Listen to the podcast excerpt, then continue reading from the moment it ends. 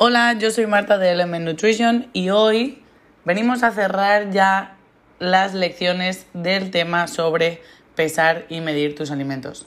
Hoy sí vamos a mostrarte la opción de registrar, pesar y medir todo lo que comas.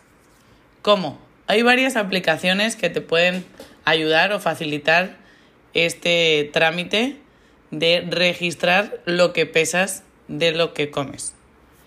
Es decir, por ejemplo, MyFitnessPal, que es la aplicación que te recomendamos utilizar dado, dada su amplia base de datos y la facilidad de uso, es una de las aplicaciones que te puede ayudar a registrar y tener información sobre macronutrientes, calorías y micronutrientes de los alimentos que estás consumiendo.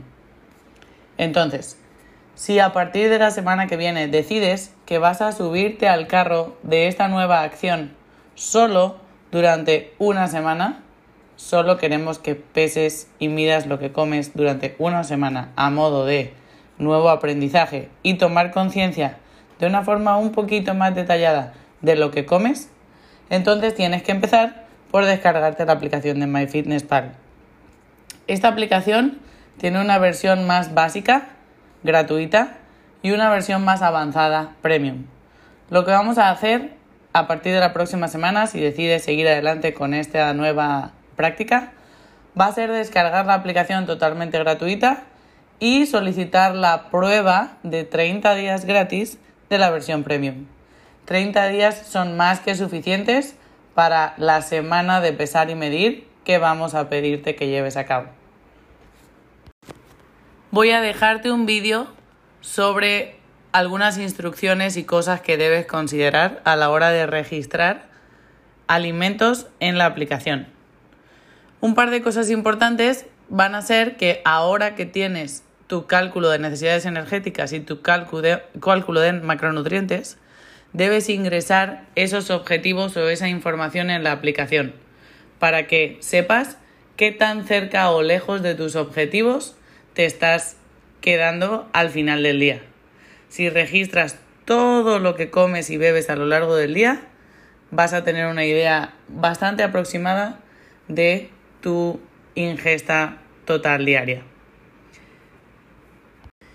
La primera cosa que debes considerar a la hora de ingresar cualquier tipo de eh, alimento a la app es que siempre que puedas busques el simbolito verde de check que te aparece arriba a la derecha o justo al lado del alimento que vayas a seleccionar, ya que ese simbolito quiere decir que ha sido verificada esa información nutricional.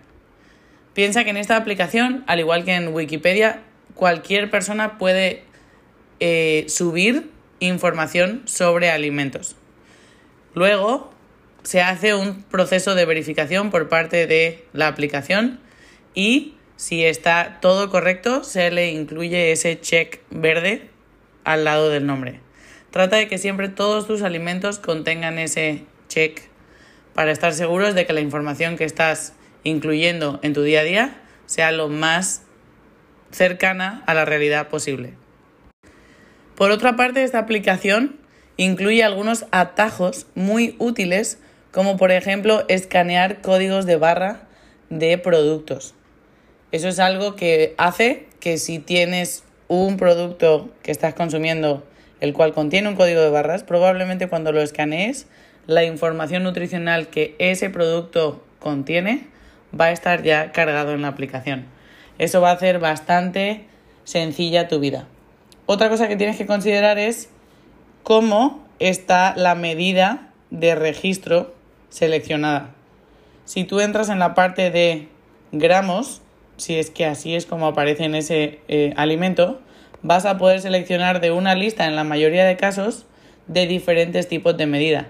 Tal vez, tal vez onzas, tazas, cucharadas, gramos, etcétera, etcétera. En general me gusta más utilizar la medida de gramos porque de esta manera la única cosa con la que necesito contar es una báscula para poder pesar los gramos que estoy consumiendo de cada nutriente. Por último, importante que cuando midas tus alimentos los midas ya cocinados. Es decir, lo midas cuando vayas a emplatar tu plato con esos alimentos. Y por otra parte, un tip para adelantar trabajo en el caso de que vayas a preparar comida para llevarte y comer fuera de casa, mídelo y regístralo desde que preparas ese alimento, así cuando lo comas ya lo tendrás registrado. También va a ser una forma de delimitar lo que vas a comer a lo largo del día, ya que ya mediste todo. Si únicamente comes lo que está en tu plato o tupper, ya vas a estar cumpliendo con esas medidas registradas. Por último, entendemos que algunas situaciones o en algunas situaciones no vas a contar con una báscula estando fuera de casa.